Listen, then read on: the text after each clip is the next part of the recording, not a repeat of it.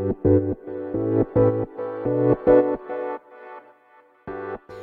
はようございます。なつきです。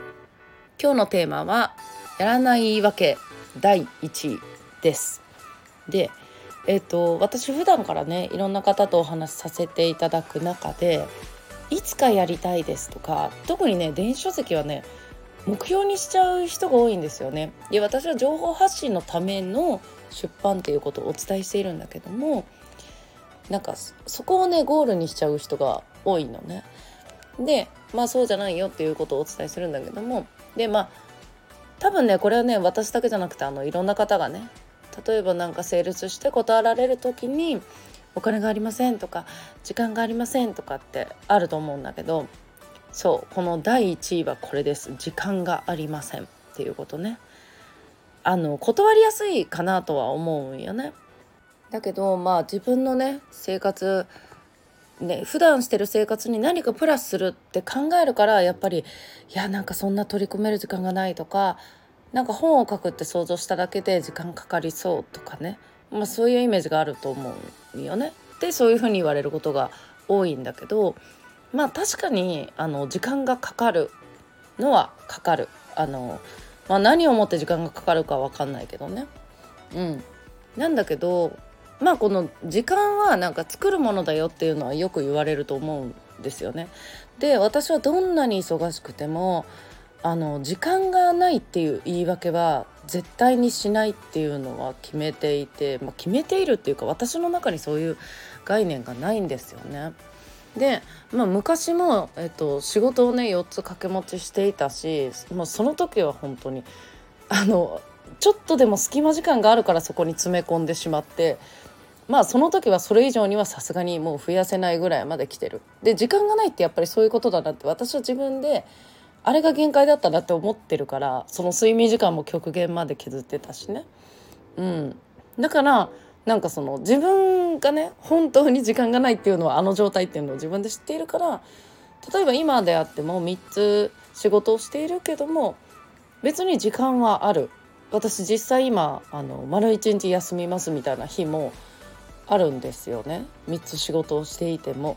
だから、えっと、自分ができなかった時に、まあ、例えば何か投稿まあ、SNS ああなんか投稿しようと思って忘れてたっていう時でも時間がありませんっていう言い訳を自分に対してすることは絶対にないんですよね。うん、であのやっぱり本を書く時でも他の2つの仕事っていうのはずっと継続してるんでまあそのオンラインの本の仕事はねそんなにまあちょっと緩やかになっている時にね本を書くことに集中したとしてもそれでもやっぱりなんか他のねえっとなんか Zoom の会に参加したりとかそういう仕事はちょこちょこあるわけですよ。うん、でやっぱりそれはもう時間の使い方でしかないと思っていてそう時間ってねなんかいくらでもとは言わないけど、まあ、24時間しかないからねでもその中でうまくやれば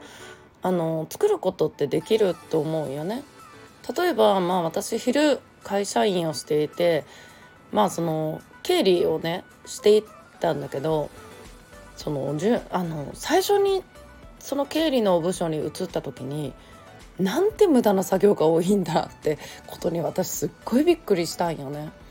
でなんかやっぱり時間がある人ってあの無駄な作業ばっかりして時間を無駄にしていることが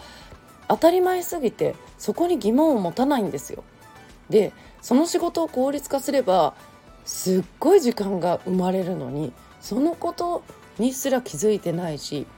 そういう視点で考えてないんですよ物事だからあのまあその人たちにとってはそれまで同じ仕事をしてきたねいっぱいいっぱい定時のいっぱいいっぱいまで仕事してますって感じなんだけど私それをあの最終的に、まあ、半分とまではいかないけどどうしてもあのね時間かかる作業もあるから。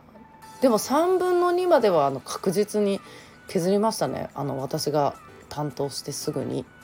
うん、でなんかその今やってること例えば私が今このオンラインとか、まあ、他の仕事もしている中であこの時間削れるなっていうところは私とことんその無駄な作業とか削っていくんですよね。うん、とにかく時間の効率化を考える。でもクオリティは下がらないようなやり方っていうのをあの考えるようにしてるんです。でこれはなんか私はこれ普通にみんなやっているものなのかなと思うけどやっぱりやってない人できてない人がなんか圧倒的に多いなとか例えばちょっと話それるけどインスタグラムの発信あるじゃないですかじゃあ例えばリールが今流行ってるんだけどリールを作るのにものすごい時間かかっちゃうんですよねとかって言われる方とかいるんだけどでなんかリールとかってテンプレートあるじゃないですか。でテンプレート使えば早いんだけどまあそれを知らなかったりとかなんかその本当にねちょっとした機能結構スマホとかでもえこれこうやってやったら解決するんだよみたいなちょっとした機能をうまく使えてない人とかって多いんだけどで別になんかその普段からその困らないんだったら別にそれでもいいんだけどもなんか自分がちょっとでも効率よくしたいなとか思っているんだったらいろいろこうなんか探してみたりとかえこれもしかしてこれぐらいできるよねって思ってねこういろいろ試してみるとかそういうところにね目を向けるともっと時間が生まれるんじゃないかなっていうのはなんかすごく思いますね。でまあ実際ね私がサポートしてる人でもあのちっちゃい子供がいてねあの本書いたりとかあの他に仕事をしながらねそれで本書いてる人とかばっかりなんであのこれ一本であの本だけ書いてますみたいな人とかねもういないんで絶対にそういう時間ってあるんですよ。でどこで隙間時間見つけるかっていうのも